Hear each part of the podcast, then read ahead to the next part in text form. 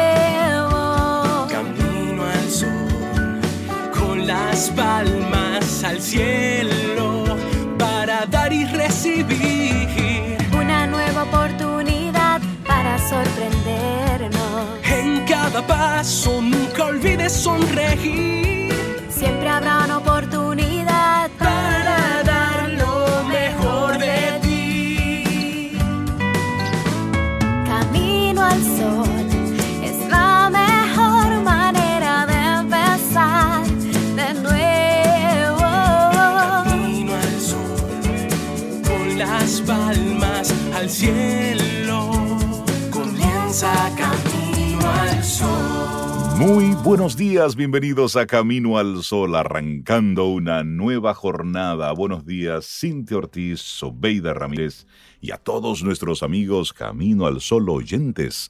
Muy buen día. Hola, Muy buen día. Buen día, buen día, Rey, buen día, Cintia. Mira, esa taza me gusta, Cintia. Café, salud. Salud desde aquí, tempranito. Sobe, de mi casa a tu mano. casa, con mucho Sí, cariño. Laura Sofía, buenos días. Y a nuestros amigos Camino Sol oyentes. Qué bueno Independientemente de una cosa u por otra. aquí. Gracias, Sí, gracias. Es que el café da estabilidad, Sobe. El café Totalmente. da paz, tranquilidad, pero si a usted el té le da tranquilidad y paz, pues chévere. También. Pues el té es, con- es Bienvenido. lo suyo. O un chocolatico de agua en la mañana, también eso Lo es que le bienvenido. funcione. A mí me funciona el café Sí. Tempranito. Y, a mí me gusta el café y me gusta el chocolate de agua. No soy tanto de té, pero lo tengo ahí. Hay momentitos en que también eh, tiene lo suyo. La idea es eso, y lo que Rey comienza a decir es eso, es procurarse estabilidad, con lo que a usted le dé Sí, hombre, estabilidad. y en esa misma línea, bueno, pues darle las gracias al universo. ¿Vieron? El universo sí quiso que hoy estuviéramos Conspiró, conectados. conspiró. Él Y la conspiró, tecnología también. Y la tecnología Vamos también. de lo sublime a lo, tú sabes, a lo menos sublime. A lo burdo. Así arrancamos nuestro programa dándole los buenos días a todos nuestros amigos Camino al Sol oyentes, recordando que a través de nuestra web caminoalsol.do estamos haciendo ahí algunas cosas nuevas que esperamos sean de su agrado. Ay, sí, Y también conecten con muchísimo nosotros. cariño para todos a ustedes. través Pero de- mientras tanto está el número de WhatsApp, Sí, por favor. 849-785-1110. 849-785-1110. Y también nuestro correo electrónico, hola, arroba, caminoalsol.do. Así es, y recordar que estamos en las diferentes plataformas de podcast, en Spotify, Apple Podcast, en Google Podcast, en Radio Public, en iBooks. Bueno, usted búsquenos y ahí estamos. En la plataforma que utilizas normalmente, ahí busca Camino al Sol y por ahí andamos. Y si no estamos ahí, busca Camino al Sol, muévete a otra plataforma. Camino al sol punto do. ¿Y qué vamos, sobre qué estaremos hablando hoy? Una pregunta. ¿Logramos ser emocionalmente estables? Esa es una buena pregunta para nosotros hacernos a propósito Me de estos días. varias, varias a partir de ahí. Mm. Sí. ¿Cuántas imprudencias estamos cometiendo por ser emocionalmente inestable? ¿Cuántas veces la desesperación nos está jugando una mala pasada? Y lo estamos viendo. Como país, miren lo que está sucediendo. Los números relacionados con el aislamiento no hacen más que subir. Así es. Y eso es para nosotros prestarle mucha atención. Así es. Mucha atención. He, he visto con mucha, con mucha pena, de verdad que sí, videos que han estado circulando de gente en pura rumba, en puro gozo. Es decir, olvídate de lo demás, sentados en los colmadones, compartiendo, sentados en azoteas por las noches rompiendo lo que tiene que ver con El toque de queda. el toque de queda, compartiendo como si no pasara nada, como si esto fuese un relajo.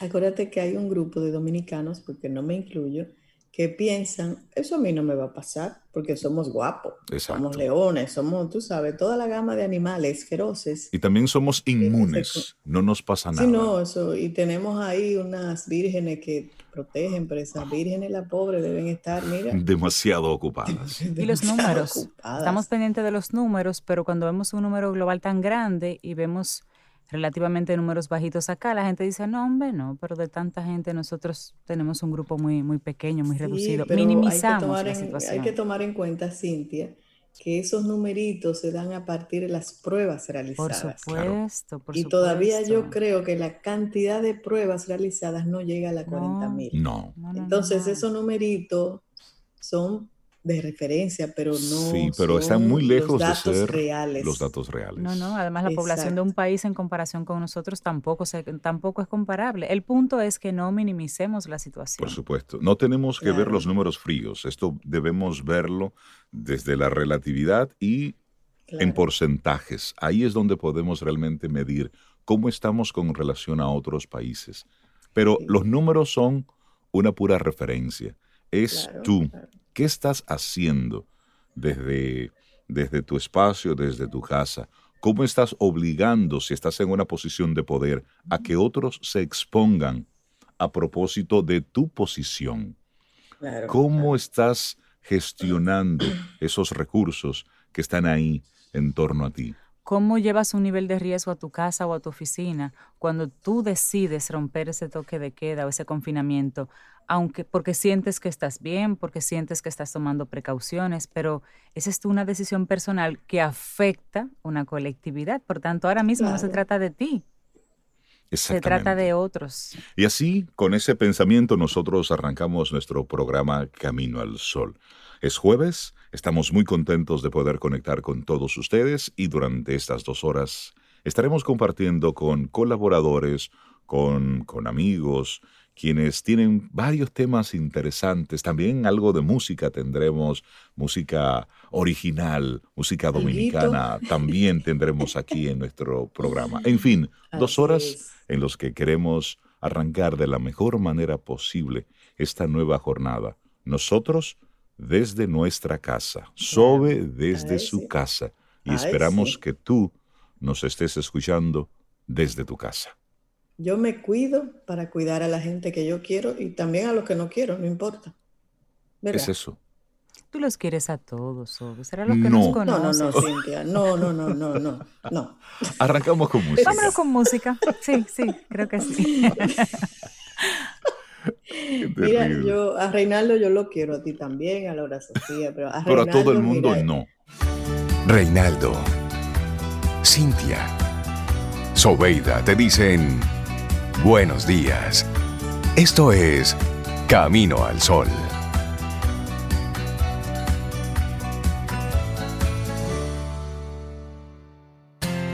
En Camino al Sol, la reflexión del día.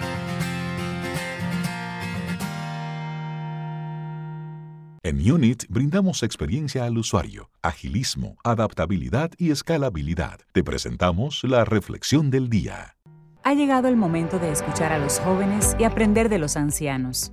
Ha llegado el momento de crear vínculos. Ha llegado el momento de aprovechar la ayuda mutua. Ha llegado el momento de aplaudir la vida. Y nosotros seguimos avanzando. Esto es Camino al Sol, a través de estación 97.7 FM y también a través de caminoalsol.do. Bueno, nosotros llegamos a este momento en el que juntos reflexionamos. Hoy recuerda el tema que estamos planteando desde el principio. ¿Logramos ser emocionalmente estables?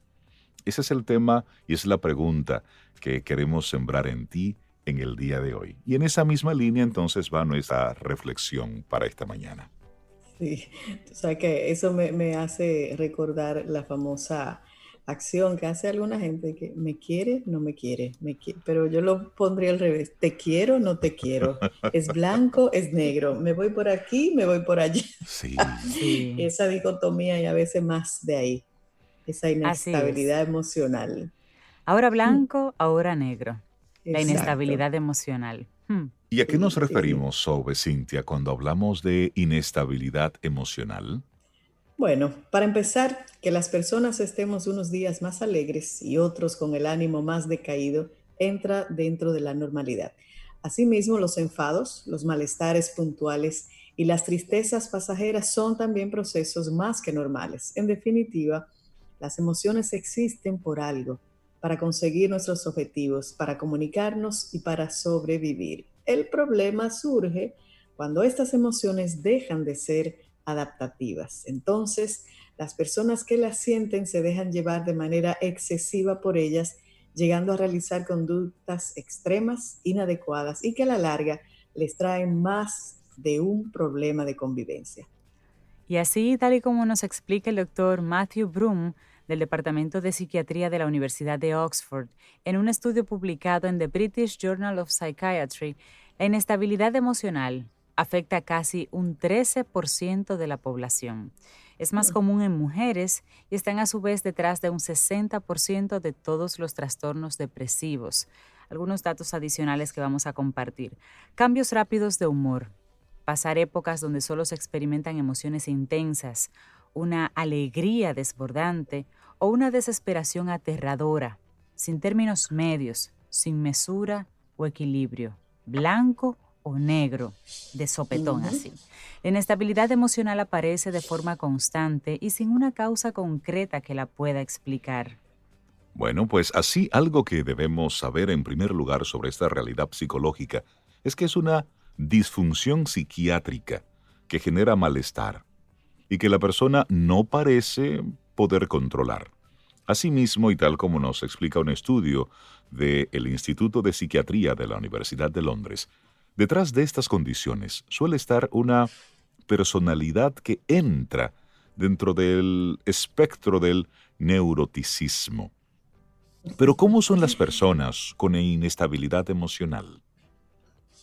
Bueno, las personas inestables emocionalmente no toleran las frustraciones, empezando por ahí. Es decir, si algo no va como a ellos despliegan una serie de respuestas emocionales y conductuales muy intensas, y extremas, como la ira, la agresividad, ya sea con uno mismo o con los demás, el consumo de drogas, la promiscuidad, entre otras. También son personas con baja autoestima, pensamiento dicotómico, o es blanco o es negro, problemas de comunicación y pocos recursos para afrontar situaciones difíciles.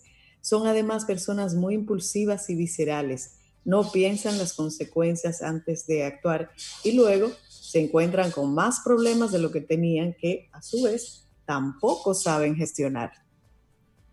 Pero por otro lado, a esa lista, cabe decir también que son muy enamoradizos, idealizan a las personas, lo que les lleva a ser dependientes emocionalmente, cambiando de pareja con relativa frecuencia por una razón muy concreta. Les cuesta mucho estar solos. Comentan estar constantemente con un sentimiento de vacío interior, todo esto les acarrea muchos problemas en el área social, laboral, familiar. Asimismo, en los casos más extremos se puede perfilar lo que se conoce como la habilidad afectiva. En este supuesto estaríamos ya en un espectro psicótico donde aparecen a su vez alucinaciones. Es decir, comienzan a ver dragones. A ver cosas. Mira, un aspecto que debemos considerar sobre la inestabilidad emocional es que esta condición no surge de un día para otro. Hablamos de un estilo de personalidad, un enfoque personal donde se tienen interiorizados y automatizados esos comportamientos aquí reflejados. No obstante, en la actualidad y en la práctica clínica se disponen de múltiples enfoques y estrategias para dar respuesta a lo que es la inestabilidad emocional. Por eso entonces, hablemos ahora de algunas técnicas para superar la inestabilidad emocional. Exacto, en terapia se utilizan diferentes técnicas para ayudar a luchar contra la inestabilidad emocional. Y cabe señalar además que no todos los casos son iguales y no todos los pacientes responden a las mismas estrategias. Habrá casos que requieran también de una respuesta farmacológica, sobre todo con perfiles que presentan trastornos de personalidad, trastornos depresivos entre otros. Pero vamos a comenzar a ver algunas de las estrategias. Primero, enfriar la mente. Las personas con inestabilidad emocional se acaloran y reaccionan de manera visceral y explosiva, sin pensar. Es necesario aprender a ver los problemas desde una cierta distancia emocional y eso va a permitir poder analizarlos y gestionarlos mejor. Una manera puede ser distanciándose de la situación, entreteniéndose con cualquier actividad que le produzca placer y que sea sana, salir a pasear con el perro, montar bicicleta, escuchar música o ver una película a solas, hacen que nos entretengamos y así despejamos nuestra mente y nuestro nivel de ira o de malestar baja considerablemente pasado un tiempo. Así es. Bueno, otra estrategia es la solución de problemas. Ausentarse de la situación y calmar la rabia por un rato está muy bien. Hace que veamos las cosas desde otro prisma, pero no puedes quedarte ahí. Un avance más es abordar la situación problemática. La técnica de solución de problemas es muy fácil de llevar a cabo y nos puede ayudar mucho.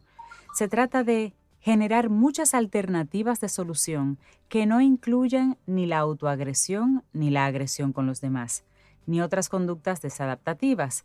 Hemos de dejar claro y entender que ninguna es ventajosa al 100%. Todas las alternativas tendrán ventajas y tendrán inconvenientes.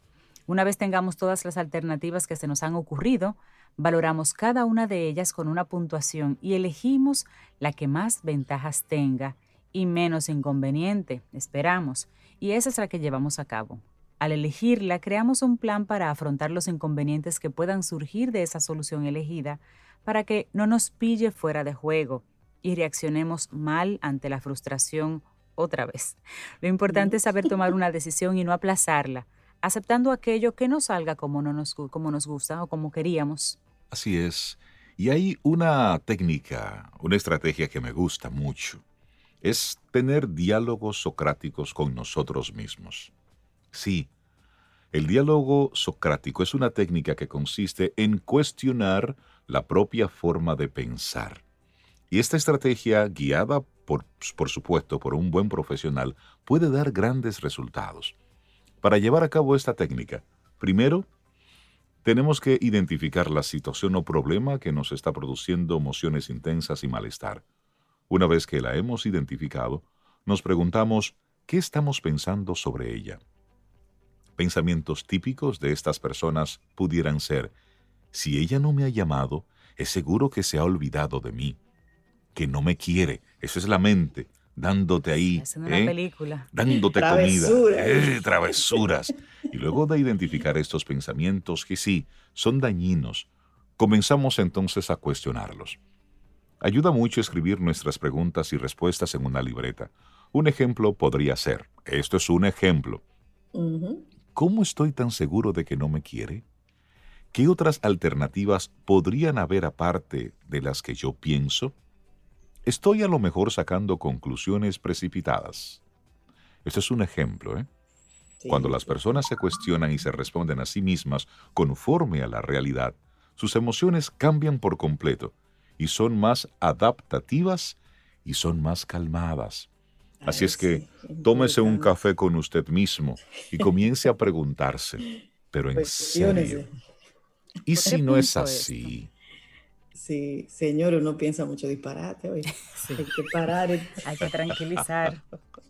Hay otra estrategia, Cintia Rey, entrenamiento en asertividad.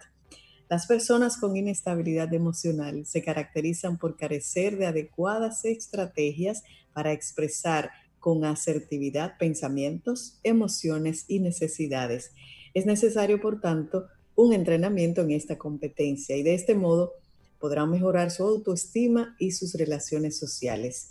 Así, una de las técnicas de asertividad más valiosas es la que nos permite llegar a acuerdos. Esta estrategia se emplea cuando la persona ve violados sus derechos o está frustrada por algo y necesita expresar su malestar de forma adecuada. Se siguen los siguientes pasos. En primer lugar, valoramos al otro como persona y nos ponemos en su lugar. Frases como entiendo que no ha sido tu intención. Expresamos la causa de nuestro malestar, pero sin juzgar a la persona. Las personas se equivocan y es necesario diferenciar a las personas de sus comportamientos. Yo me he sentido mal porque, aunque sé que has actuado aún sin querer, bla, bla, bla, bla, bla, Bla, bla, bla, y uno hiciste sigue con ese otro. discurso siempre empático. Sí, y tras expresar nuestro malestar, proponemos entonces una solución para que no vuelva a ocurrir, teniendo en cuenta también las propuestas del otro o sus opiniones. Y de esta manera negociamos y llegamos a un acuerdo. No hace falta gritar ni pelear, mucho menos insultar. Esto generaría más problemas y no lograríamos nunca una solución. Simple, pero difícil. Aquí la práctica juega un papel importantísimo si queremos salir de esta prisión emocional. Por último, no menos importante, es bueno recordar la importancia de acudir a un buen profesional, un buen diagnóstico y el mejor tratamiento. La inestabilidad emocional responde muy bien a enfoques basados en la reestructuración cognitiva. De ahí que las técnicas basadas en la terapia cognitivo-conductual nos puede ser de gran ayuda. Pero ojo, aquí te lo compartimos en Camino al Sol, un poco como cultura general, para que tú entiendas un poco de qué se trata la inestabilidad emocional. Pero tratarlo, enfrentar este tema, debe ir de la mano de un profesional, una persona Así es. autorizada, un profesional de la conducta, alguien que tiene las herramientas y puede darte ese seguimiento para que de manera efectiva tú puedas salir a flote con todo esto. Claro. Pero hay estrategias que hemos mencionado para que en días así como estos, en confinamiento, tú puedas comenzar a ayudarte un poco. Eso de enfriar la mente, eh, pensar en alternativas para solucionar los problemas y luego elegir una, tener ese diálogo socrático contigo mismo. ¿Por qué pienso esto? ¿Estoy siendo apresurado en mis decisiones y demás? Eso nos puede ir ayudando hasta que tenemos ese, digamos, esa cita formal, ese profesional eh, de lado ayudándonos en el proceso. Así que desde casa hay cosas que podemos comenzar a hacer. Esta es una reflexión escrita por Alicia Escaño Hidalgo. Ahora blanco, ahora negro, la inestabilidad emocional. En Unit brindamos experiencia al usuario, agilismo, adaptabilidad y escalabilidad. Te presentamos la reflexión del día. Contigo hoy. Contigo siempre. Camino al sol. Disfrutemos un delicioso café. Escuchando Camino al sol. Y seguimos avanzando camino al sol a través de estación 97.7 FM. Nosotros contentos de recibir en nuestro programa a Fénix Pérez, nuestra coach personal. Buen día, Fénix, ¿cómo estás? Buenos días, mis amadísimos. ¿Cómo están? Mirándote bien, bien. Fénix. Me encanta tu sonrisa así de oreja a oreja. Qué bueno. Esa es la actitud. Claro. ¿Cómo estás? O de lo más bien, recién levantada, cosa que nunca había pasado. Pero tú te levantas muy Eh, linda y muy risueña. Tú te levantas así como de novela, hasta maquillada. Sí. Oye, te quiero más. Sí, realmente muy contenta, contenta, contenta, agradecida. Eh, conectada y también esforzándome cuando no está, o cuando no estoy en eso, me esfuerzo por ponerme en eso, ¿en qué? En emociones elevadas. Excelente. Excelente, un buen llamado. Porque sí, en momentos como este a veces caemos, pero hay es que esforzarse. una, y es una decisión. Es una decisión. Es decir, así ¿en es. qué Es tú te decisión. enfocas? Eh, Hoy Así como me es. siento, pero yo elijo, puedo elegir qué emoción le voy a poner a este día, independientemente de cómo haya arrancado. Así Sí, es. y, y lo más grande es que, conchale, no nos enseñan a manejar nuestras, eh, nuestra mente cuando somos pequeños, tú sabes, nos educan para simplemente obedecer lo que debería de ser, o sea, cómo deberías de sentirte, deberías de sentirte mal por haber reprobado el examen, deberías de sentirte eh, mal por no haber ayudado a tu hermano, deberías de sentirte mal entonces te van enseñando que esta es la categoría de sentirme mal. O deberías sentirte bien porque, es- mira, hicimos la fiesta que tú querías. O mira el regalo que te trajeron. Tú deberías sentirte bien.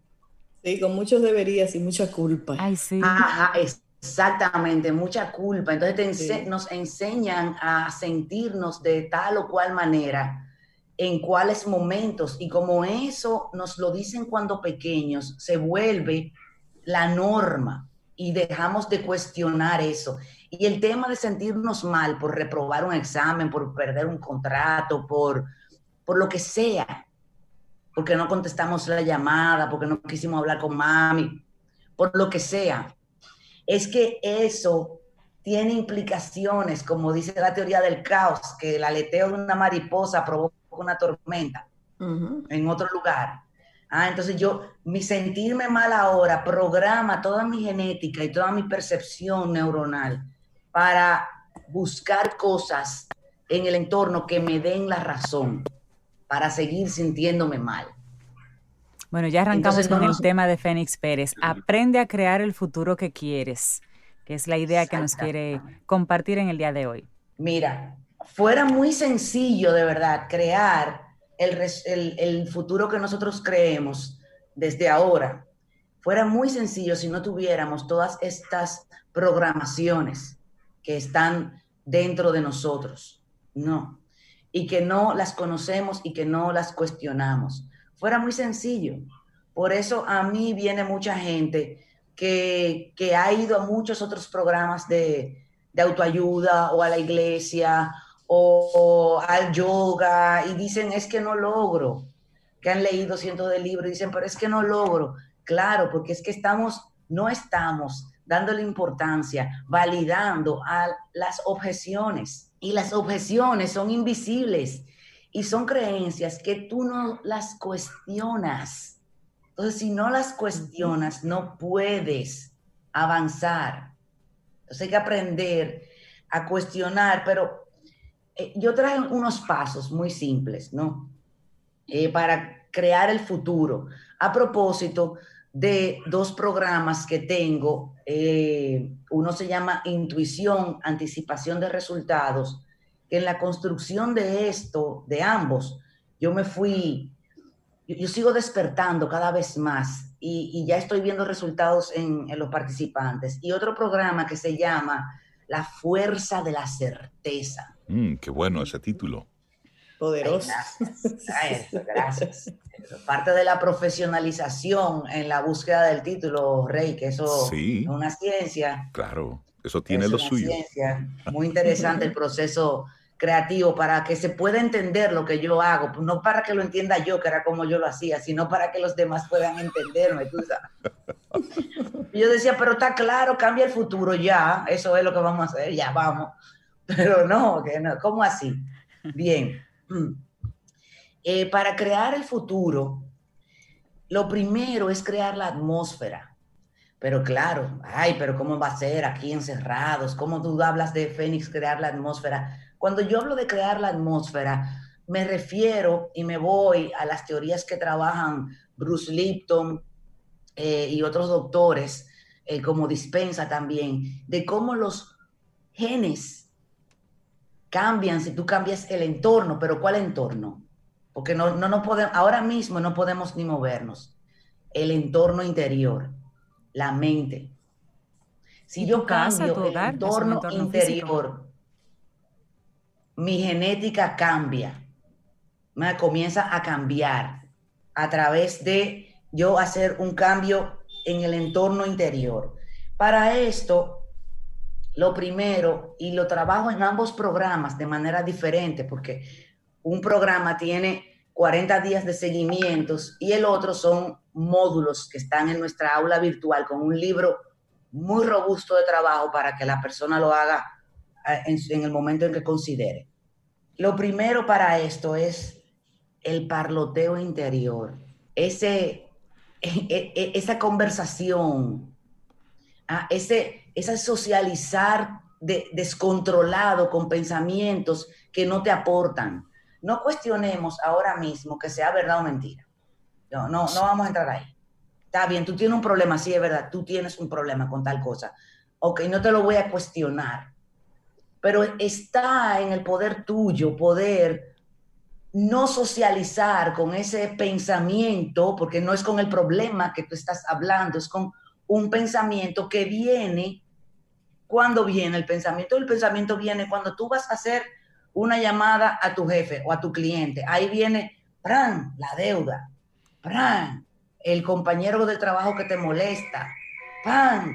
Eh, y viene la contaminación en un momento inoportuno que te resta capacidad para Y tú sabes que... hacer la tarea que tienes de frente en ese momento. Y, y a propósito de eso, Fénix, hay algo interesante que podamos ahí aportar y es, si no le ponemos control a ese parloteo interno, eso no hace más que irse agravando.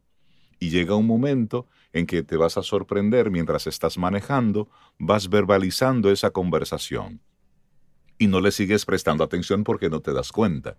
Pero luego estás en una habitación solo, sola, y ya estás hablando todo lo que está sucediendo en esa cabeza porque no le estás poniendo un control, porque eso solamente va a más. Y eso es importante que eh, en esta parte de la conversación, como Fénix está tratando de que nosotros entendamos por qué a esa loca de la casa tenemos que ponerle control, tenemos que poner de forma lógica y en un punto esa conversación interna que estamos teniendo. Y oficio, porque si tienes esa conversación interna Oficio. negativa, pues ponle oficio para que esa conversación suceda constructivamente, que te aporte, Claro, que te ayude, porque ese lo más entorno que terrible habla es Fénix. tú, es tú estar haciendo nada. Ahí es que prende esa loca de la casa a, a- a hacer lo que quiera. Entonces, buscarle oficio es una buena alternativa, Cintia. Claro, mira, eh, haciendo ejercicios de proyección, sentada, tranquila. eh, yo estoy proyectando mi futuro, yo estoy, eh, eh, una forma de meditación, ¿no? Pero no, no es meditación, es sentarme a proyectar y corto tiempo. Ahí yo me doy cuenta cómo yo que he trabajado mucho mis pensamientos tóxicos, ahí es donde yo noto cómo se insertan, se insertan. Y de repente, como decía Reinaldo, yo, yo estoy sosteniendo en medio de mi proyección, yo estoy sosteniendo en mi cabeza una conversación con un pensamiento y a veces mi mente es muy astuta porque ya ella sabe que yo estoy muy alerta. Entonces, ella no me habla de una situación, de un problema, porque ella no comienza así. Ella comienza diciéndome, el agua de la llave del fregadero está goteando. Y yo digo, ay, sí, Dios mío, tengo que arreglar esa llave. Ah, y de ahí, pum, viene otro y dice, tú tienes un problema grande cuando se levante esto, tienes que resolver eso. Y, y yo me veo conversando. Entonces, la instrucción principal para eh, la- una de las instrucciones principales para proyectar, para sentarnos a proyectar el futuro, ¿no? Usar, a crear nuestra película mental, es no socializar con pensamientos que no pertenezcan a la proyección. Entonces, como tengo esa orden, ahí yo noto cómo yo comienzo una conversación y no me voy dando cuenta, ¿no? Por cierto, el jueves 28 tengo una conferencia online, por supuesto, eh, y estoy convocando, jueves 28. Bien, segundo punto, Ajá. hacer proyecciones con tu mente, o sea, para crear esta atmósfera hay que crear un para dónde ir. Y ojo, tengo muchos clientes que vienen a mí y me dicen, yo no sé lo que yo quiero, Fénix. Ujú. Muy común eso. Sí, entonces ellos, cre- ellos creen que no saben lo que quieren, porque a medida que vamos profundizando en la sesión, ya yo me voy dando cuenta que ellos sí saben. ¿Mm? Y comenzamos depurando pues lo que no quieren, que no quieren. Entonces ya yo ahí, ok, ya vamos viendo, vamos poner, haciendo una cajita que, va debajo de la mesa, ok, esto es lo que no, lo que no va. Eh, y entonces después pasa, porque yo lo que quiero es vivir feliz. Ah, Ah, ok. ¿Y qué es para ti vivir feliz? Es comenzar a ir limpiando esa conversación. Exacto, ahí entra un abrir. ¿Cuáles son tus KPIs, los indicadores de gestión que te van a indicar que estás medianamente acercándote a la meta de ser feliz? Porque, señores, muchas veces tenemos todo y no lo estamos valorando. Yo tengo un, un cliente que, una clienta que me dice, O sea, todo está bien, mira, la cancelan de trabajo, Ajá. la liquidan con una funda de dinero. Ok. O sea, así. Y, y ella salió con un cargo alto.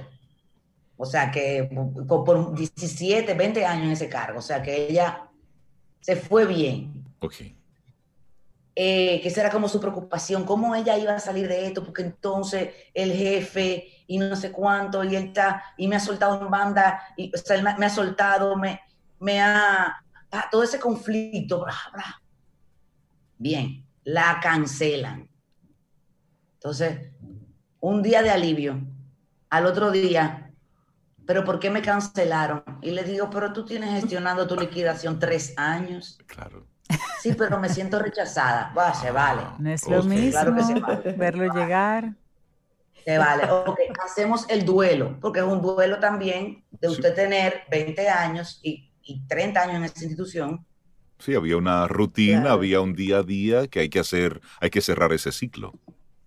Una familia, claro, se hace duelo.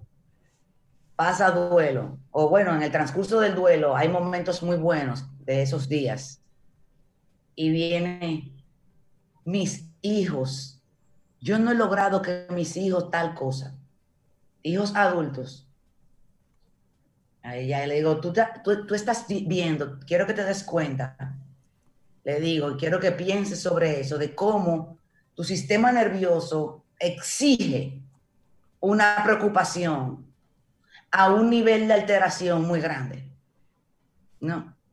Los hijos, ya no el trabajo, el trabajo era superficial, aunque mentira, porque era la supervivencia, pero los hijos ahora. Pero los hijos están bien, están sanos, son profesionales, que son millennial que tú quieres, son millennial, no se quieren ir de la casa, todo, ¿sabes? O- Otra onda. Y es la mente Fénix tratando de ocuparse, de mantenerse en un estado conocido, que digamos que en este caso es la preocupación constante. Ahí está toda, ahí está la respuesta. Es la forma, es la forma de yo poder perpetuar eso que yo conozco. ¿m? Esa invalidación a mi gestión, ese no sentirme apto, esa, e- esa in- incoherencia entre el sistema nervioso, el cerebro, la mente y el corazón. eh, ya tiene unos caminos neuronales, sinápticos que están ahí, que tú no, que, que necesitan, el cuerpo necesita su droga. Entonces, ya no me puedo preocupar por el trabajo, todo está bien. Ni, siquiera me tengo que preocupar por el dinero, porque ya todo está bien. Que necesito preocuparme, el cuerpo te dice, tenemos que preocuparnos. Busca algo, Entonces, tenemos que preocuparnos. Hay- entonces hay que salir de ahí hacia mentalmente, como decía Cintia, buscarle oficio a la cabeza Exacto. bus- entretenerlo con otra cosa. Y eso nos lleva al tercer punto, trabajar emociones elevadas. Fíngelas hasta que la creas. Fake it until you make it. O sea, fíngelo hasta que lo creas. Fíngelo hasta que lo logres. Finge la emoción. La emoción no es más que un pensamiento procesado por el sistema nervioso. That's it. Eso. Eso es todo. Entonces, es un trabajo intelectual. Ahora bien, ¿y de qué se tratan todos mis programas?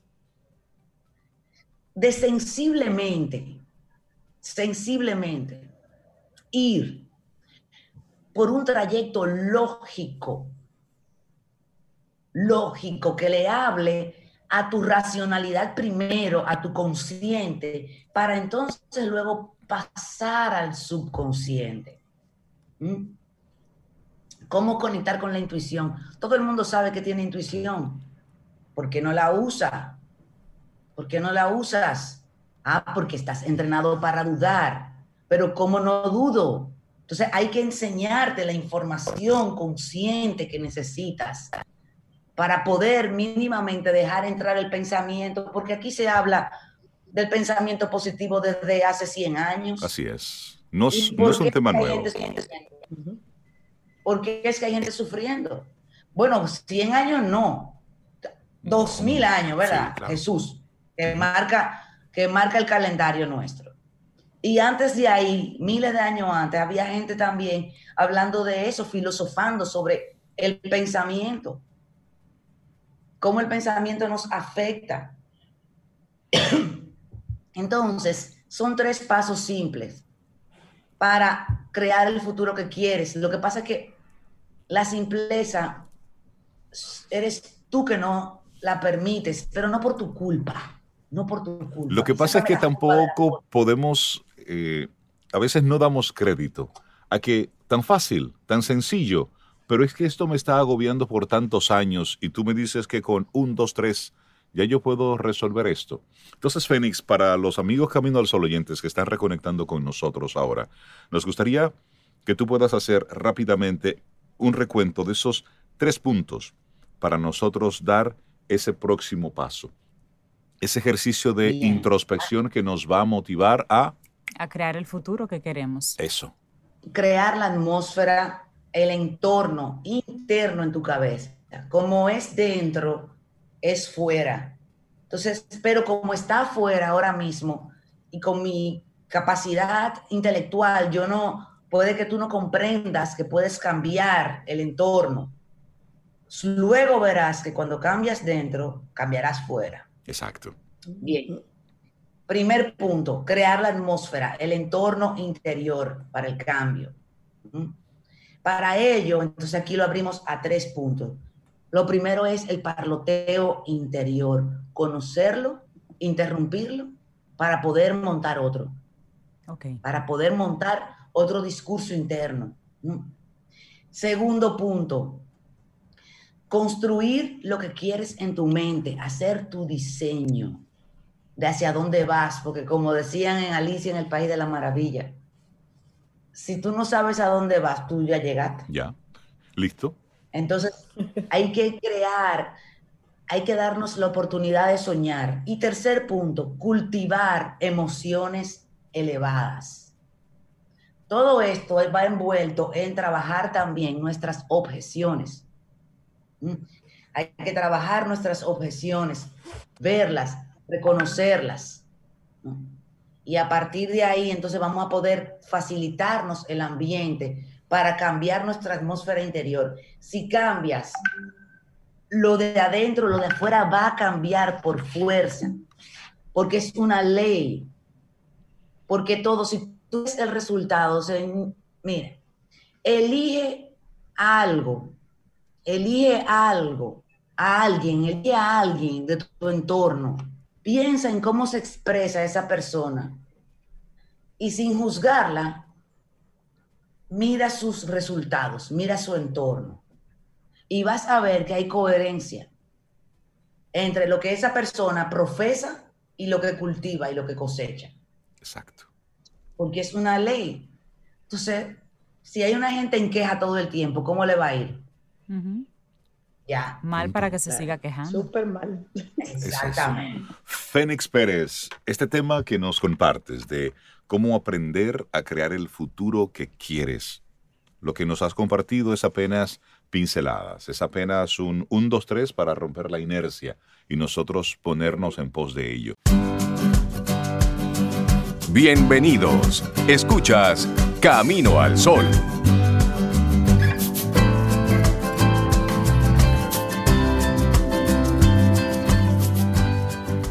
Y conectamos contigo a través de las diferentes plataformas de podcast y también a través de nuestro número de teléfono de WhatsApp. Que te recordamos, es el 849-785-1110 y también a través de nuestro correo electrónico hola arroba caminoalsol.do. Mira, y este, este segmento a mí me encanta porque no me hacen spoiler, me cuentan muy bien los, la trama sin hacerme spoiler y cuando ya he visto la película, pues la verdad queda en el clavo. Sí. Richard Douglas nos acompaña en este segmento con su opinión personal. Hola Richard, buen día. Hola chicos, ¿cómo están? ¿cómo estás? Muy bien, ¿y tú cómo estás? ¿Cómo están nuestros Caminos al Sol oyentes? Eso están bien. ¿Y tú sabes cómo Eso responden bien. ellos? No, pero están bien, Cintia, se hacen sentir. que Yo le agrego a eso que tú acabas de decir de, de, la participación de Richard, el entusiasmo y el gusto que él le pone, eso me encanta. Me el encanta. Yo la noto. También el la veo de feeling que le pone a inmediato. eso. Además la foto con que él, tú sabes, para acompañarse, eso me encanta. Richard, qué feeling. bueno conectar contigo de nuevo. ¿Cuál es tu opinión muy personal de hoy? Decía mi papá que si es sin gusto es una medicina. Buen punto. Una, una, una oferta que sencillamente a usted le va a encantar. Sobre todo porque se trata de un tema que es de la vida real. Es una recreación de una situación que realmente pasó en los Estados Unidos en la década del 2000. En el 2002, para ser exacto, el, había un, un señor muy carismático, muy buen mozo, que le gustaba a todas las mujeres, pero parece que también a todos los hombres. Mm, ya. Era un tipo muy buen mozo, que además la gente lo quería, que se dedicaba a su trabajo como, eh, como, como superintendente de una escuela en Long Island, en el distrito de Rossley. Eh, eh, este, este carismático profesor eh, que se que llamaba Frank Tazoan es representado por Hugh Jackman. Hugh Ah, Jackman, Hugh eh, Jackman, sí. y- Excelente. Wolverine. excelente actor, Hugh Jackman, que lo conocemos por su Wolverine, Logan, eh, X- X-Men, Claro. Australia, eh, el señor espectáculo, Sí. un, un individuo hermoso, fuer- fortachón, lindísimo el tipo. Y mira, y, y- los, y en Los. Miserables, en el musical de Los Miserables, Espectacular. tuvo una participación espectacular ahí. ese mismo Hugh Hackman, eh, ahora en una, quizás con una, eh, con un físico un poquito más limitado por, su, por el deterioro que sufrió a través del cáncer. Ujú. Él, él le dio cáncer y lo superó, cáncer en la piel, un meloma justamente en la nariz, donde justamente tiene una marca y se ve en la película. Pero ya un poquito más tranquilo, ya no aquel hombre tan ágil, tan voluptuoso, tan aquel héroe, ahora se convierte en un profesor, en un eh, individuo que trabaja en una escuela en el condado, de, en Long Island, en el condado de Rossley, que él es el superintendente, y se descubre una, la, la primera gran historia de un defalco público escolar. La primera vez que en una escuela de Estados Unidos hacen un robo tan grande, hicieron un robo inmenso en esa, en esa, Esa escuela. eh, en esa escuela donde él es el, el líder del tema. Eh, identifican como líder a, a su asistente, que lo hace muy bien el papel Alison Haney, excelente. Ella hace el personaje. Ella se ocupó de, de ser la que se identificaba con el robo. Ella andaba en un Corvette, tenía tres casas en, en- en Miami de veraneo, eh, vivía como una princesa, siendo una simple asistente de un, de un profesor de una escuela Excelente se actriz descubre, ella. se descubre porque una muchacha, a todas luces hindú, pero que realmente es- la actriz no es hindú, es norteamericana, pero de, de descendencia hindú, que se llama Geraldine Viswanathan. Eh, Geraldine quiere ser parte del periódico de, de la escuela y decide hacer una investigación.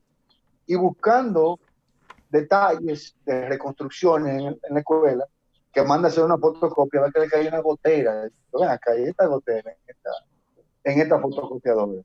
Dice, pero ¿y, y el dinero que se gasta aquí para remodelación? Como que no permite eso. Y decide investigar. Cualquier parecido con la realidad local es pura coincidencia. Sí, pero aquí no hay ni siquiera supervisor en la escuela. y aquí yo lo van a robar todo, quizás, y no se va a dar cuenta nadie. Pero el tema eh, te enseña a que hay que tomar control de estos, de estos dineros del Estado cuando se invierten en cosas públicas. Entonces, e- e- esta muchacha decide investigar a fondo el tema, investigar a fondo, investiga, investiga, investiga, inclusive combina a este asistente y a este director, Tazón, que hace Hugh, Jackman, a, este individuo, lo combina, mira, está pasando esto, ¿qué usted cree que yo debo hacer? no, haz lo que tú quieras, porque eh, lo importante es que tú digas lo que tú pienses, que tú escribas lo que tú puedas seguir tus artículos, porque el tipo era muy carismático, chévere, muy buen mozón. Y eh, decía que él sufría mucho porque su mujer había muerto hacía muchos años, pero realmente nunca tuvo mujer. Él era gay y tenía unas relaciones gay bastante eh, profundas, cosa que se descubre en la trama de la. Pero lo importante es que veamos esta, este concierto de actuación que nos da, sobre todo, Hugh Hackman, porque este individuo eh, hace un trabajo perfecto, cuidadoso de su, de su, de su personaje, creíble y sobre todo muy convincente. Hay que verlo bien, hay que, además un tipo hermosísimo, la señora que hace de su asistente un excelente papel. Hay también otros actores que conocemos por otras eh, demostraciones de, de, actuación que trabajan en esta película, como es el caso de Rey Romano. No sé si ustedes recuerdan aquella sí, serie que sí, se sí. I Love Raymond. Sí, Sí. sí, sí. Ay, sí, sí, sí. Bueno, Rey Romano, eh, ya esta es la segunda película que lo veo en papeles dramáticos y está muy bien en su personaje, pero muy bien. Al principio tú ni siquiera te das cuenta que es él, pero después que tú con el paso de la película te vas a dar cuenta que es el mismo Rey Romano. Esta vez, otra vez, tengo que recomendar la plataforma cuevana2.io. Busquen la cuevana2.io en, el, en, el, en la definición de la película. Arriba dice destacadas. Busquen la película destacada, destacadas y ahí van a encontrar Bad Education, mala educación con Hugh Hackman. No se la pierdan, ojalá que esta recomendación pueda ser aplaudida como las otras que he dado, que no solamente son ustedes, me llama mucha gente para darme la gracia. Pero gracias. No, sí, son Qué muy bueno. buenas Bueno, pues ya yo tengo verdad. aquí la plataforma lista. Y yo Ya, la estoy busqué, buscando. ya. Sí, porque realmente son unas muy buenas recomendaciones.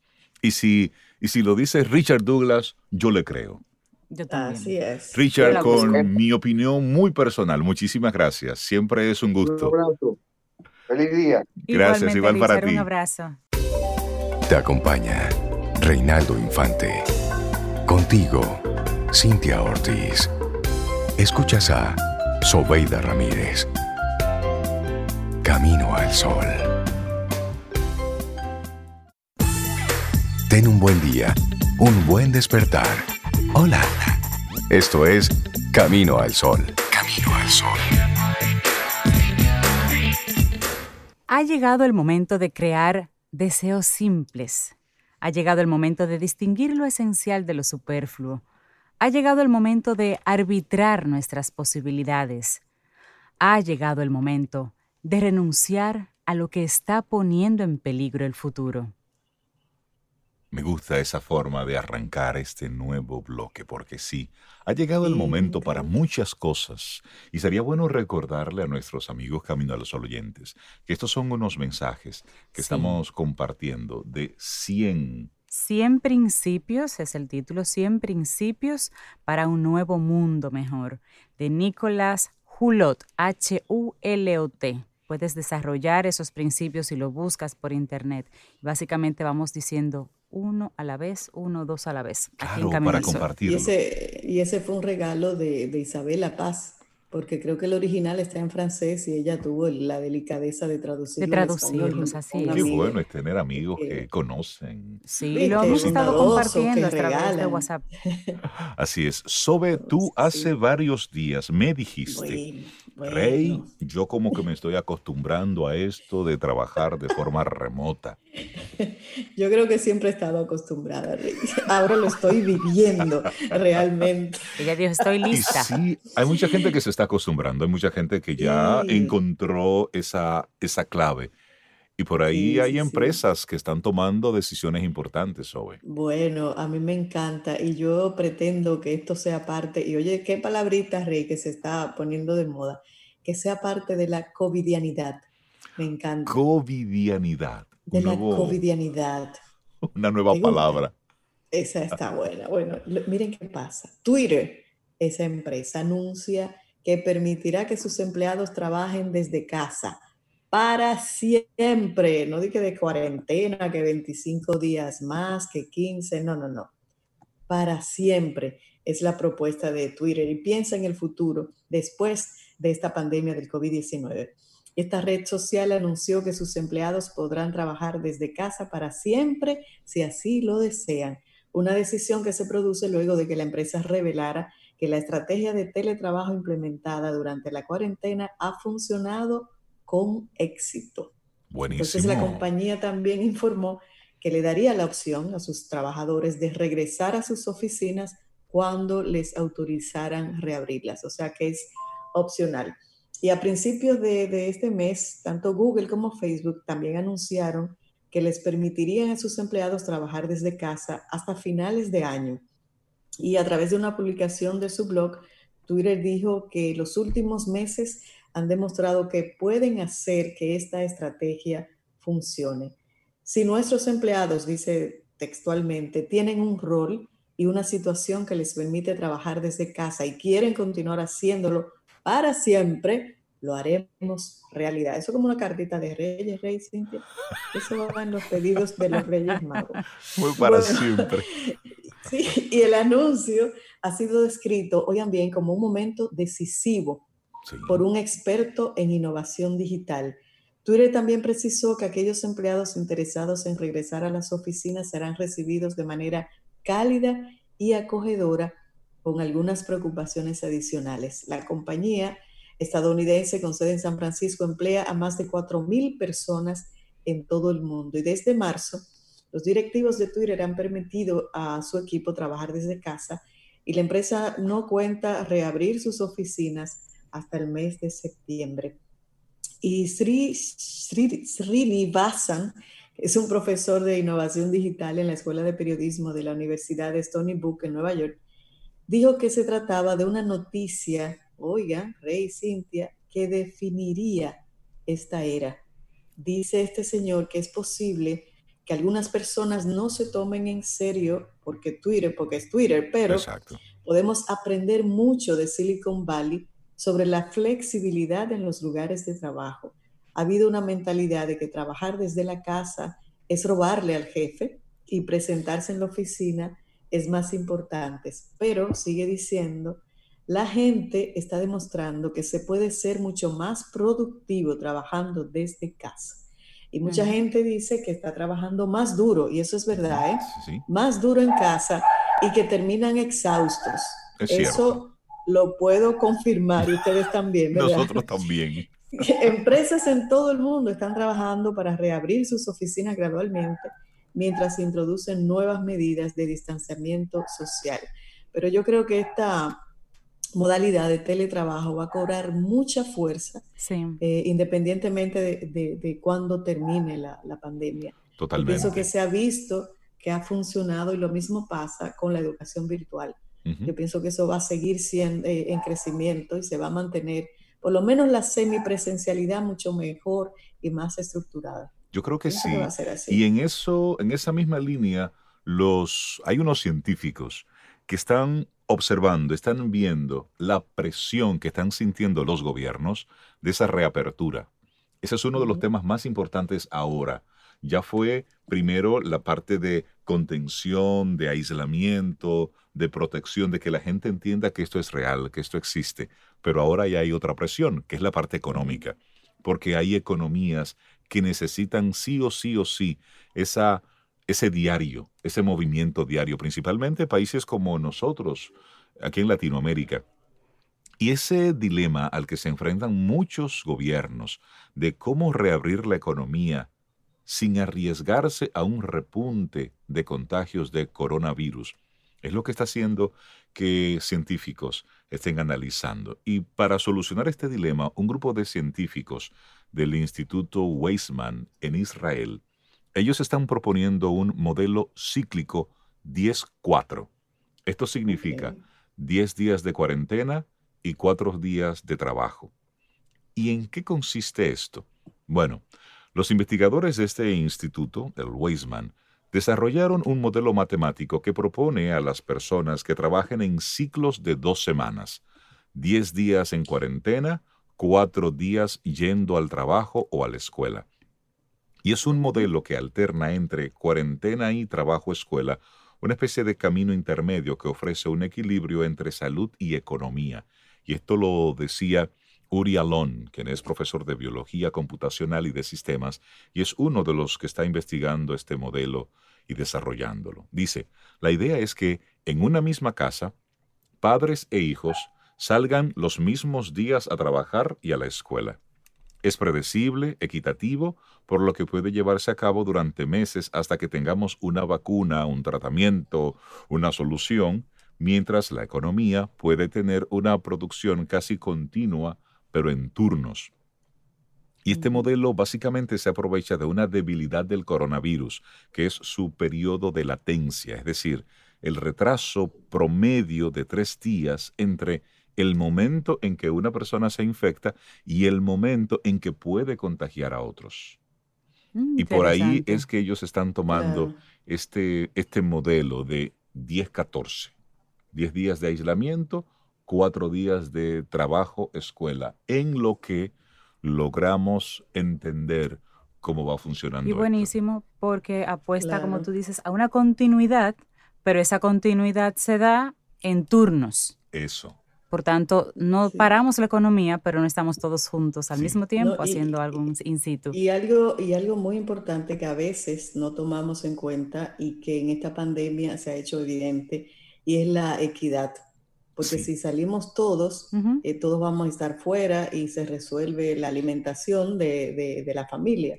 Pero el que se quede en casa, entonces va a cargar. Si, por ejemplo, la mujer va a tener que preparar la comida del día y la del día siguiente que ella no va a estar, entonces el trabajo siempre va a Sí, ser sí, doble. sí. Entonces, Sí, eso de, sí. de que sea equitativo eh, me parece interesante también. sí. Bueno, y hay modelos como, como el de Twitter, como el de Facebook, que también soporta que esta modalidad de, de trabajo se dé, la- el teletrabajo, que esas personas queden en casa siendo productivos, aportando al sistema, dando resultados, pero sin moverse, Claro. sin estar en las calles. Hay otras empresas, otro tipo de negocios que no soportan esto. Y, por ejemplo, contrarrestando un poquito lo que hace Twitter, está Tesla, que hace todo lo contrario en contra de las reglas en donde funciona, que ahora mismo en la ciudad de Alameda, en California, ellos hab- eh, hablaron de que abrieron la planta y llamaron a todos los trabajadores a que vuelvan a sus líneas de trabajo. De hecho, Elon Musk en Twitter el sábado pasado dijo, la planta contra las reglas del estado, del, del condado de Alameda, está abriendo. Yo voy a estar con mis empleados en la línea. Si alguien debe ser arrestado, debo ser yo como un llamado a decir, yo no puedo hacer un carro en teletrabajo, yo no puedo sacar una producción con las personas en casa. Que esos son los modelos que de alguna forma van a tener que comenzar a integrarse con protocolos, con turnos, como decía Rey, y este, esta propuesta de los científicos del 10-4, mientras los que pueden permanecer en teletrabajo, pues eh, se quedan en casa y de alguna forma se desinfla la- la- las posibilidades de un contagio masivo con, con personas que sigan en una especie de cuarentena ahora ya consciente y buscada. Así es. Lo que estamos viendo son esos diferentes modelos. Hay una economía que está evidentemente ya gritando buscar una solución. Hay grandes retos. Hay países como Estados Unidos donde la parte económica sí ha mostrado una debilidad impresionante del sistema. En países como los nuestros, donde mayoría de la población vive de ese diarismo, de esa microempresa, de ese trabajo y contacto de, la transferencia uno a uno, también lo estamos, lo estamos sintiendo. La realidad es que esto está poniendo a prueba todos los sistemas, todo lo que Así nosotros es. pensábamos que era seguro, nos hemos dado cuenta de que no es tal, de que estamos en un proceso de aprendizaje puro y duro. pero presenta oportunidades para aquellas empresas que vean que su modelo permite el teletrabajo, da buenas oportunidades, porque por ejemplo, si usted ya no tiene que tener una persona físicamente en las oficinas, pues no tiene que tener oficinas. Hay un costo ahí que usted se puede desmontar y de repente dar mejores oportunidades a dos o tres personas adicionales para integrarlas a su firma o mejorar las condiciones laborales de los que ya están. Entonces, pudiera de alguna forma aportarse mejor a la economía desde un cambio del modelo. Así es, y eso es lo que estamos viendo. Nosotros seguimos avanzando, vamos lanzando temas para que tú, desde tu realidad, veas cómo conectas una cosa con la otra. Si tú eres un empresario, eres un emprendedor, tienes ahora mismo un muy buen momento para tú reinventar todo lo que estás haciendo. Y una, reflexión que, yo he estado haciéndome en estos días. Eh, ¿Seguiremos nosotros, las personas, los seres humanos, con ese afán de consumo? Porque nos hemos dado cuenta, por lo menos yo, eh, que, que estoy recluida, ¿qué tanto necesita uno todo lo que tiene, todo lo que va comprando? Sí. Realmente, algo sencillo, Rey Cintia, ropa. A veces tenemos el closet lleno de ropa. ¿Cuánta ropa tú te has puesto en estos días? ¿Cuánta variedad? Mi closet no me quiero, mandó un No quiero parecer exagerada, pero es reflexionar sobre, sobre eso. Tú sabes que y a propósito de los comercios quieren abrir desesperadamente. Sí, porque quieren... ¿Para eh, qué? Sí, y ahí entra un tema, Zoe. Y, me lo decía mi mamá con la que estaba hablando hace unos días. Me decía ella, vi en Facebook a un, a un señor que mostró los más de 200 pares de zapatos que tenía su esposa. Y él le estaba diciendo a ella, y ahora, tú tienes zapatos que no te vas a poner nunca en la vida. Y eso es para que nos lleve a nosotros a reflexionar sobre el consumo, sí.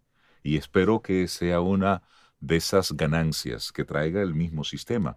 Esa compra y ese consumo responsable. Necesitamos la economía, necesitamos un consumo porque hay una economía que debe existir, evidentemente. Claro, Pero no es menos cierto, y ya lo hemos hablado en nuestro programa hasta el cansancio, la importancia del consumo responsable.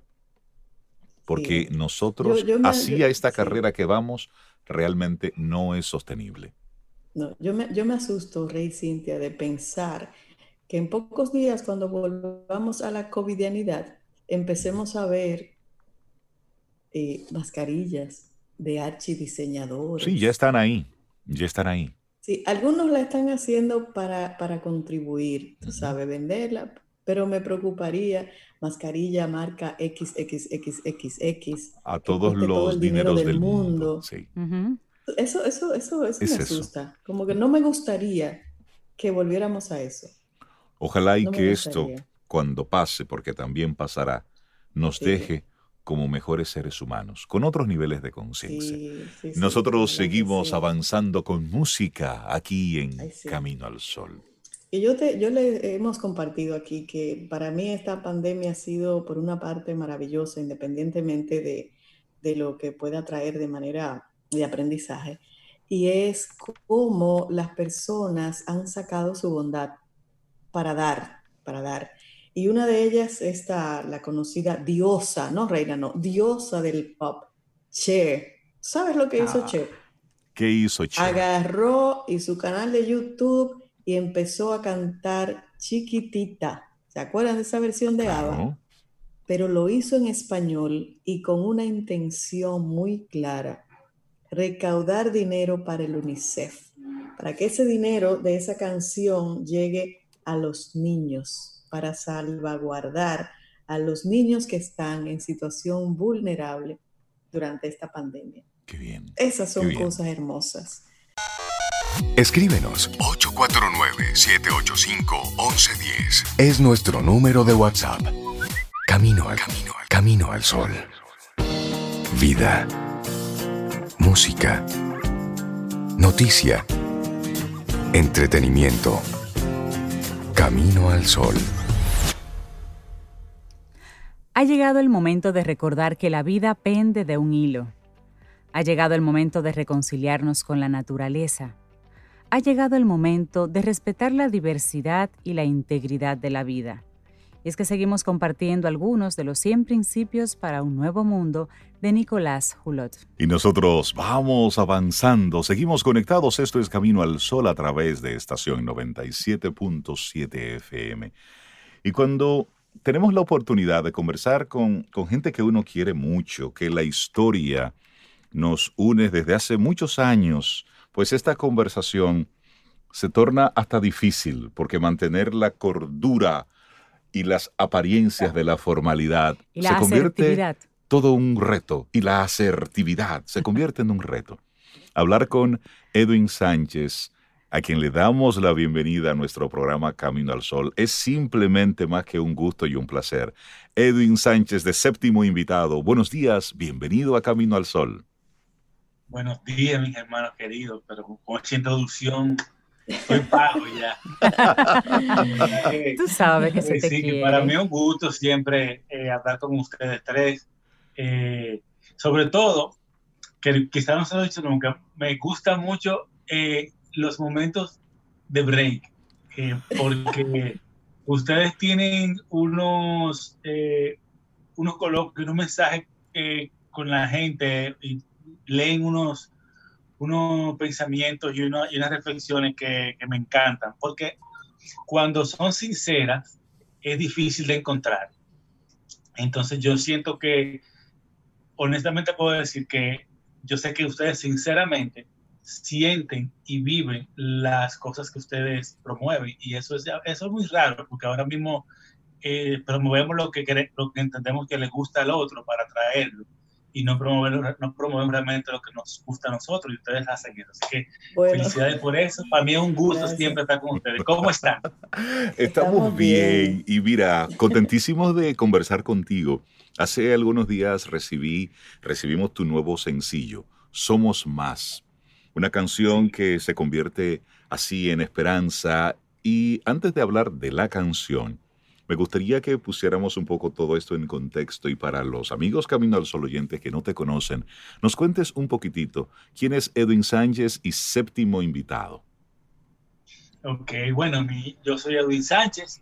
Edwin, Sánchez, eh, pues es una persona que ha estado totalmente, perdón, que estoy un poquito afónico, involucrado desde, desde siempre, desde mis 14, 15 años en lo que es el rock y el pop dominicano.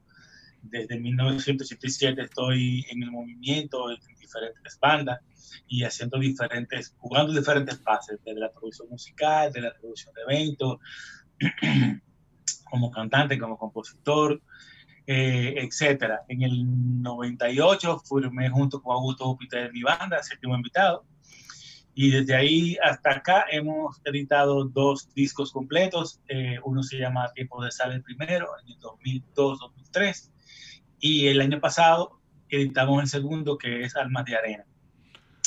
Eh, básicamente, en eso, me- en, la, en la parte musical me he mantenido en esa área, ya a nivel de la parte laboral, pues laborando en producción de eventos, en producción del concierto, trabajando para diferentes artistas eh, y tal.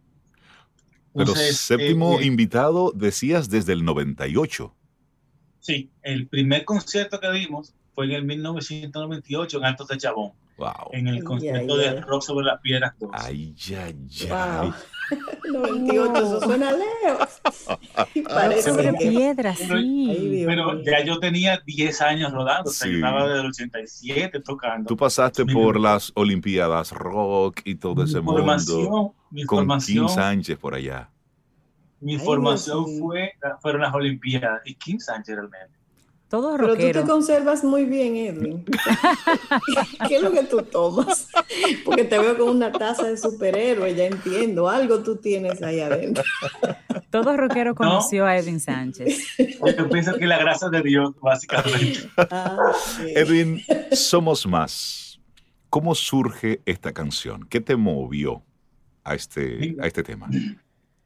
Obviamente, eh, todo el que tenga algún tipo de, de, de sentimiento o de algún tipo de, de, motorcito por dentro hacia, hacia los demás, hacia la empatía, incluso hacia lo interno de, de, de- de cómo van pasando las cosas y qué va a pasar con todo esto. Eh, tiene que tener algún tipo de expresión y uno como, qué sé yo, como cantante o como compositor, pues también uno no es ajeno a todo esto. Y en mi caso, eh, yo, como te comentaba antes, yo pasé un susto y fue que desde el 17, 18 de marzo, yo estuve sintiéndome con todos los síntomas paralelos, vamos a decir, que el COVID, no, no los síntomas, eh, estos que te llevan a, a internar, nada de eso. Pero sí, y, yo, y, el, y el- el- la preocupación más era porque yo estuve trabajando en, en la boda de- en Punta Cana, Ok. de donde salió por, por aquellos todos sus comentarios. Una gente, Ujú. señores, esa gente son una gente súper cool y súper chulísima. Nadie en su vida piensa que celebrando tu boda, tú Va a pasar a- algo, claro. tú sabes. Y esa gente, de hecho, tuvieron conmigo todo el proceso, pero siempre preguntaban cómo estaba todo. Entonces, eh, tú sabes que, ustedes saben que la, la prueba del COVID no se la hacen a todo el mundo ni aún presentando ciertos síntomas por la capacidad de respuesta que tenemos en el país. Somos, Sí. somos una isla, a veces nos olvida eso. No, y también te Somos- estás hablando de que fue en la primera etapa, es decir, 17, 18 de marzo fue prácticamente cuando se tomó la decisión de que todo el mundo a la casa, todo el mundo a aislamiento. Es decir, tú estabas prácticamente en el inicio de todo en nuestro país. Justo ahí, justo en el, jus- justo en el inicio. Creo que eh, el 16 fueron las elecciones, el 17 o el 18, ahí mismo tomaron la, Exactamente, fueron esos días. Ajá.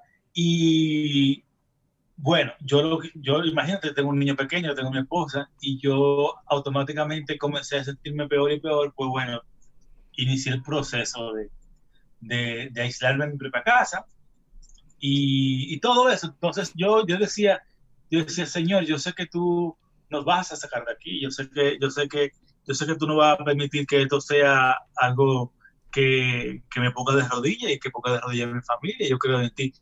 Y, y yo, sabía, yo estaba muy claro en, en, en, mis adentro, pero la preocupación por la familia, por el entorno, Claro. estaba ahí. El caso es que, gracias a Dios, cuando me hicieron la prueba, que fue prácticamente un mes después, Wow. unas tres semanas, casi cuatro semanas, eh, me dio negativo, pero nunca supe al final si, Ujú. si fue COVID ya dio negativo, si no fue COVID, si fue otra cosa. Pero gracias Ok. a Dios eso pasó. Y en ese proceso, eh, yo le, les hablo en el chat de los, de los invitados al concierto que hicimos para las Olimpiadas en, en el 2018. Yo les digo, concho, señores, mucha gente está moviéndose alrededor de esto, porque nosotros que somos, eh, vamos a decir que unos seniors ya en esto, no hacemos algo. El caso es que en el trajín se dieron varias ideas, se, se propusieron varias cosas, no se, no se cuajó nada. Yo dije, pero yo tengo esa necesidad de yo decirle a la gente que vamos a salir de esto, que, que, que, que el afuera existe que, y que Claro. volveremos afuera y queremos y que tomare- retomaremos nuestra vida con cambios o no, pero la retomaremos y que vamos a respirar de nuevo, que no vamos a usar mascarilla y todo esto va a pasar de una forma en que vamos a crecer y de ahí sale eh, Somos Más. Cuando les digo a los muchachos de la banda, imagínate esos tigres trancados, Loco por hacer algo. da un golpe, tigres en la arrancaron, pero vamos arriba. No, y bueno, y ahí se armó, y cada quien como pudo. Por ejemplo, el, que, el, que no, el único que no pudo hacer eh, su parte musical fue Eduardo de baterista, porque vive en una casa y, y con otra casa muy cerca y no puede montar el set Exacto. ni tiene un espacio acústico que le permita aislar la batería. Pero él se mantenía, como yo digo, azarando. Quítale esto, póngale aquello. Y así se armó la canción. Qué bueno. Eh, cada quien grabó su parte, ¿verdad? Eh, me, me la mandaba, yo le decía lo que me parecía en caso de. Y luego que teníamos todas las partes ya grabadas, pues obviamente tenía que involucrar su mastermind, que era Alan Lesher, Claro. Tenía que ser. Para que esa canción sonara a algo. Y tú, por ejemplo, las voces, ¿dónde las grabaste? En mi casa, Ahí mismo, donde tú estás. aquí mismo, donde tú estás, donde tú me ves. Con este micrófono, déjame enseñando. Ok. No, no, no, pero, pero muy bien. Obviamente, vuelvo y digo, eh, Alan es, es, un- Alan es un mago. Es un mago. Definitivamente. Entonces, nada, la grabamos. eh, yo le pedí ayuda, socorro, como dicen, a Fran, a Fran Seara, porque ya con la canción armada y todo esto, yo, yo quería, o sea, yo no, yo no utilizo mucha armonía de voces en mis canciones, cosa muy rara porque me encanta, pero nunca las utilizo porque como usualmente yo tengo que estar supervisando todo el proceso y armándolo, cuando ya llega la parte que a mí me, me toca, yo estoy hasta un poquito con la cabeza un poquito Sí. saturada. Y estás agotado. Pero dije, "Señores, es que yo siento aquí unos coros muy específicos, pero no, no lo podía armar. Ok. Y le escribo a Fran por WhatsApp, mano, ¿tú me puedes ayudar? Y Fran es una de las personas que tú no le puedes mencionar la palabra ayudar. Sí, es cierto. Sí, Porque automáticamente te dice que sí, él no sabe lo que es. Él es, dice que sí. Él de los pocos liceístas que yo tengo ese cariño así, así, así por él. Solamente tiene ese defectico que es liceísta, pero solo eso. Pero No, es una persona muy perfecto, colaboradora. Nadie es perfecto. Nadie es perfecto. Mira, entonces cuando ya tienen ese producto así terminado, cuando Frank escucha, ¿qué te dice? A los cinco minutos me mandó tres voice con la tres armonía de la voz. Ya, Sí, sí. A capela. A capela. El que sabe, sabe. El que sabe estar. Y bueno, entonces nosotros lo que hicimos fue que utilizamos esos voice para nosotros armonizarlas ya con nuestras voces.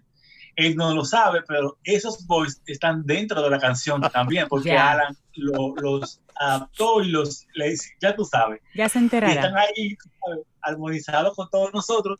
Y después que estaba terminada y mezclada, se la mandamos a Carlos Yael Pantaleón, que es un gran hermano también, que participó como ingeniero de sonido de, de mezcla en el segundo disco con la mitad de las canciones y fue quien masterizó el disco. Se la mandamos para que la masterizara y la masterizara y él también igual, con muchísimo gusto. Él vive ahora en Houston, tiene sus estudios en Houston, Texas, y ahí nos la mandó. Y bueno, y eso es lo que ustedes oyen. Estamos viendo que fue un trabajo colaborativo. Cada quien desde su espacio haciendo lo que, lo que tiene que hacer y lo que tiene para aportar. Edwin, ¿esto tú lo ves como, como el futuro de la música? Es que hace, hace un tiempo lo es. Lo que pasa es que nos, nosotros como seres humanos le damos incluso prioridad, aunque ya no la tenga tanto, a lo, a lo vivencial, al tacto, a- al agarrarnos. Sí. Pero eso hace un tiempo es, es, es algo ya eh, súper estándar. O sea, por ejemplo, ustedes ven ahora que se han multiplicado los live, Ujú. ¿Verdad? Pero los live tienen mucho haciéndose. Sí, claro. Hay muchos artistas haciendo muchas cosas por live. Eh, y ahora, bueno, ustedes como, como locutores y comunicadores saben que ustedes entran a reuniones por, por, por Sí, claro. ya sea por WhatsApp, ya sea por Zoom, ya Sí, sea por, por Hangout, por lo que sea. O sea, ya esto no es extraño. Lo que pasa es que, que ahora mismo ha sido lo único que tenemos. Sí. Y, y te lo para- pregunto, para, para conectarnos. y te pregunto con relación a la, a la música o a la producción musical. Ese trabajo colaborativo donde cada quien hace lo suyo.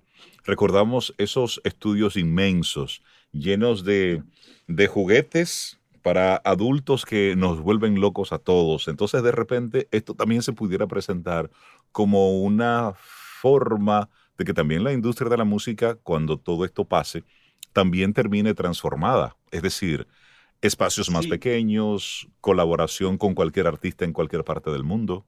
Sí, e igual, vuelvo y te digo, eso ya tiene muchos años pasando. O sea, eh, al cambiar el formato de la música, donde tú no tienes ya el disco en la mano, que tú no lees los Ujú. créditos, que tú no tienes ese tipo de detalle físico, que tú hueles el disco cuando lo abres, el CD, eh, se pierde mucha información de- del proceso. Sí. Y para, para mí, incluso hasta como, hasta como consumidor de la música, esa parte del proceso es muy importante, la parte tangible. Pero ya el joven de ahora no lo considera tanto. Pero, por ejemplo, nuestro primer disco fue en el 2002 que lo terminamos.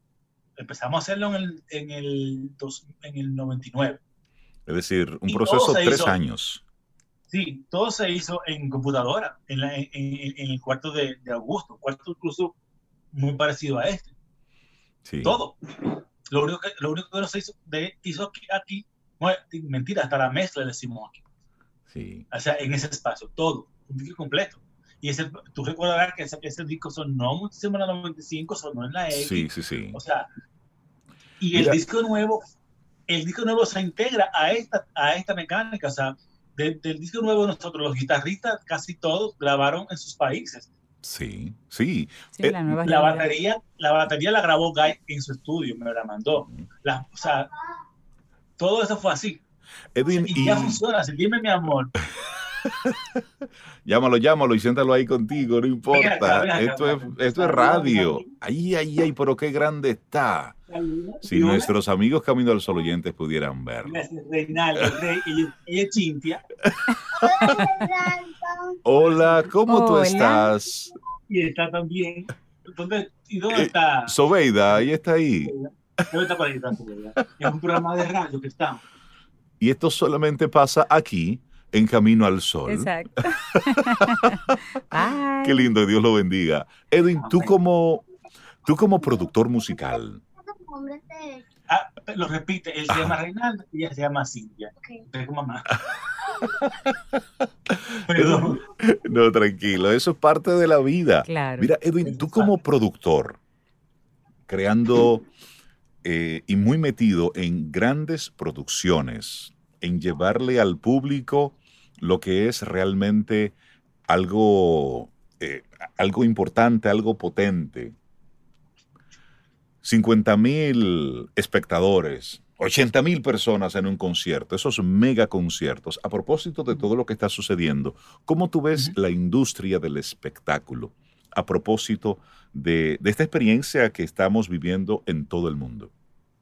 Mira, yo creo que por un tiempo, no muy largo, por un tiempo, eh, no, se, no, no vamos a tener estos conciertos.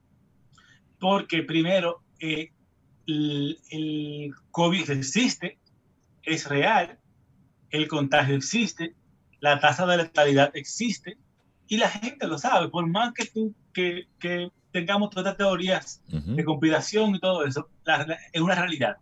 O sea, ahí sí cambiamos definitivamente. O sea, el, la, la posibilidad de contagiarnos de un virus que independientemente de nuestras condiciones nos puede llevar a, a la cama, al unidad intensivo o hasta la muerte, está. Sí, está. Y aquí en nuestro país es tres puntos y pico de, porcent- de porcentaje según los números. Los números. O sea, Exacto. eso está. Ahora bien, hay maneras de tú elevar la seguridad ante el riesgo, minimizar el riesgo. ¿verdad? Exacto. Eso es así. Ahora bien, va a tomar un buen tiempo en muchos aspectos porque la gente se ha quedado, se va a quedar con un poco de, de- de precaución extrema. Pero al final, al final, vamos a volver. Al final Sí. nos vamos a volver a juntar, vamos a volver a, a, a shows. Asumo que habrá shows pequeños, controlados, eh, con medidas de seguridad eh, y de prevención. ¿Entiendes? Por ejemplo, tú sabes que yo te puedo medir eh, Sí, la temperatura antes de entrar. Claro. Manitas limpias en, lo, en, en cada, en cada área, limitar el acceso. eh, va- pero va a pasar. No, Sí. no va a pasar en este año tan rápido, multitudes, pero sí va a comenzar a pasar. Ahora bien, yo entiendo que a- se va a aprovechar mucho, y de hecho ya se está aprovechando, en la posibilidad de tú presentar tu, tu propuesta musical, tu show, ¿entiendes? A un nivel. Eh, aceptable de producción y muchas veces no tan aceptable porque la gente está buscando un contenido mucho más orgánico todavía. Sí. Entonces, ¿entiendes? Y, y la gente va ahí, porque por ejemplo, si yo estoy en mi casa, estamos nosotros tres aquí en casa, sabemos que estamos, estamos normales, nosotros no tenemos nada, estamos bien. Y hay un concierto de Juanes. Y ese concierto de Juanes, ¿sabe cuánto va a costar? No va a costar 100 dólares, ni 200. ¿Cuánto puedes dar? va a costar 25, va a costar 15, va a costar 50 como mucho. Sí, es eso. Y tú lo que vas a tener que hacer es que nosotros vamos a estar en casa, le vamos a dar play Y listo. y listo. Entonces, eso va a pasar. Bueno, y sobre todo en un rango de, de artistas eh, que, que, que está buscando incluso eso, porque no todos los artistas ya aguantan, sobre todo en, en, en, esta época, una producción como, como la que se están, la que uno, está- como la que uno ve. O sea, Sí. Tú muchas veces ves a un artista aquí en Santo Domingo con esta mega producción y de repente tú no sabes si el artista está cubriendo gran parte De esa producción, de ese de montaje. ese costo de la producción, asumiéndolo como artista. Así es. Solamente por entonces- mantener la vigencia, mantenerse actual y en contacto con el público. Así es. No, y, por, y, por, y porque quiere llevar una propuesta. O sea, Exacto. te lo digo por, por conocimiento de causa. O sea, Ujú. no te- yo no te puedo dar Sí, detalle, pero te, yo conozco, yo, yo, yo conozco eso. Hay artistas que, que tienen, arman un show y tienen, vamos a decir, que 100 fechas. Pero de esas 100 fechas hay 10 fechas que son en un mercado en el que ese artista no, no aguanta el costo de la producción. Ok. Y el artista dice, no, es que yo, que vamos, porque Sí. que yo- ahí está mi fan también. Sí. ¿Y Y- qué es el artista? O sea, Yo voy a asumir un gran costo de eso, pero vamos, porque yo, porque yo, ellos tienen que ver mi mismo show. Exactamente. Y creo que hacia ahí es que donde es donde va a estarse moviendo todo esto. Recuerda cuando comentábamos de dentro de los emprendimientos una discoteca virtual. Así es, hablábamos ayer, me parece, hablábamos de emprendimientos virtuales, Edwin, y había una persona que había surgido con esa idea de una discoteca virtual. Se abría una hora específica con un enlace, la gente pagaba una pequeña, Sí, una especie 10, de 15 donación dólares. entrada, Entraba. y cada quien desde su espacio vestido para la Sí, ocasión. y sus- poniendo música. su música y- y Yo estaba, yo por ejemplo, pensando, y eso lo pensé por mi, mi mamá y mi hermana, que, que ellas cantan en, en el ambiente de la bohemia y esto. Y mi hermana eh, ha hecho dos live. Ajá. A mí, no me- a mí no me gusta hacer los live así porque tengo que hacerlo yo solo con una secuencia, porque yo no puedo acompañarme ni hacer todo esto que traen en canciones. Pero ella agarran la guitarra y se ponen a cantar. Y yo le dije, ¿sabes qué? ¿Por qué ustedes no hacen un show? y Sí. lo cobran. Y mi hermana, ¿pero cómo? Sí. Y de repente, por ejemplo, para un público reducido, ponte tú que a ese show quieran asistir 50 personas y tú le cobras una, una, un fee y a esa persona tú le llevas a su casa. Tú le mandas a su casa por mensajería un kit Exacto. y ese kit va a tener eh, X elementos que son para el show. De repente, Algunos le de, un del de bebida. sí. ¿Entiendes? Una, una, una, una botellita de vino, una, una, una, Para que Una disfrute copa. su show. un t-shirt o, una, o un corbatín, un detalle que todo el que esté ahí se sienta con Sí. eso. Y tú vas, vas a involucrar, vas a sumergir a la, a la persona en, en, en, la parafernalia de tu show. ¿Entiendes? Esa persona va a estar en su casa como quiera, que es como yo le digo a una persona con muy, muy querida que yo trabajo. Que yo le dije, pero esto, es- esto de los live es lo perfecto, porque tú terminas, te quitas los pantalones de la camisa y te quedas en pantalones en tu casa. Y yo creo que, Edwin, hacia, hacia eso va todo. Hay una transformación de las diferentes industrias. Y qué bueno conversar contigo, saber que estás bien. De hecho, estuvimos en contacto con, en aquellos primeros días cuando tenías la incertidumbre de si tenías o no. Lo bueno es que tú y tu familia están bien, están recuperados y que tú estás produciendo. Y nos Y gustaría... gracias. ¿Eh? Gracias por estar siempre pendiente de mí. No, no, no, siempre. Tú sabes que aunque no nos veamos, estamos conectados y el Eso yo cariño... lo tengo, eso yo lo tengo muy confirmado, porque el cariño no necesita conexión física cuando es real. Es. Exacto, es así. Y nos gustaría, Edwin, que seas tú mismo que despidas el programa con esta canción. Y así nosotros contentísimos de poder establecer este contacto con nuestros amigos Camino al Sol oyentes, eh, hablar con gente querida y por supuesto, si el universo sigue conspirando, si ustedes quieren y nosotros estamos aquí, tendremos mañana un nuevo Camino al Sol.